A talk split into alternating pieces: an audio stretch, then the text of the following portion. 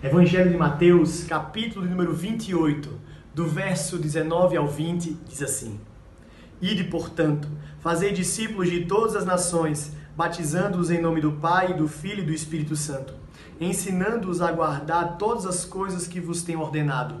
E eis que estou convosco todos os dias até a consumação do século.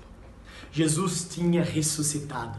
Apareceu aos seus discípulos e então ordenou que tudo o que eles tinham testemunhado, tudo aquilo que eles tinham observado, tudo aquilo que eles tinham experimentado com o Senhor, eles deveriam anunciar a todos.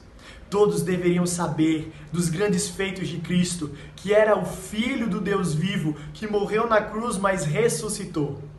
Era tempo agora de propagação da mensagem do Evangelho mesmo em um tempo tão difícil, em que nós estamos isolados, que nós estamos separados, é tempo de pregação do Evangelho.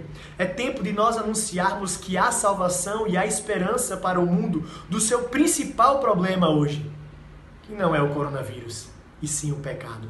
Jesus Cristo morreu na cruz, mas ressuscitou. E essa mensagem deve ser espalhada aos quatro cantos da terra, com a certeza de que Ele estará conosco todos os dias até a consumação dos séculos. Aproveite esse momento, propague a mensagem da fé, anuncie Jesus Cristo. Que Deus nos abençoe.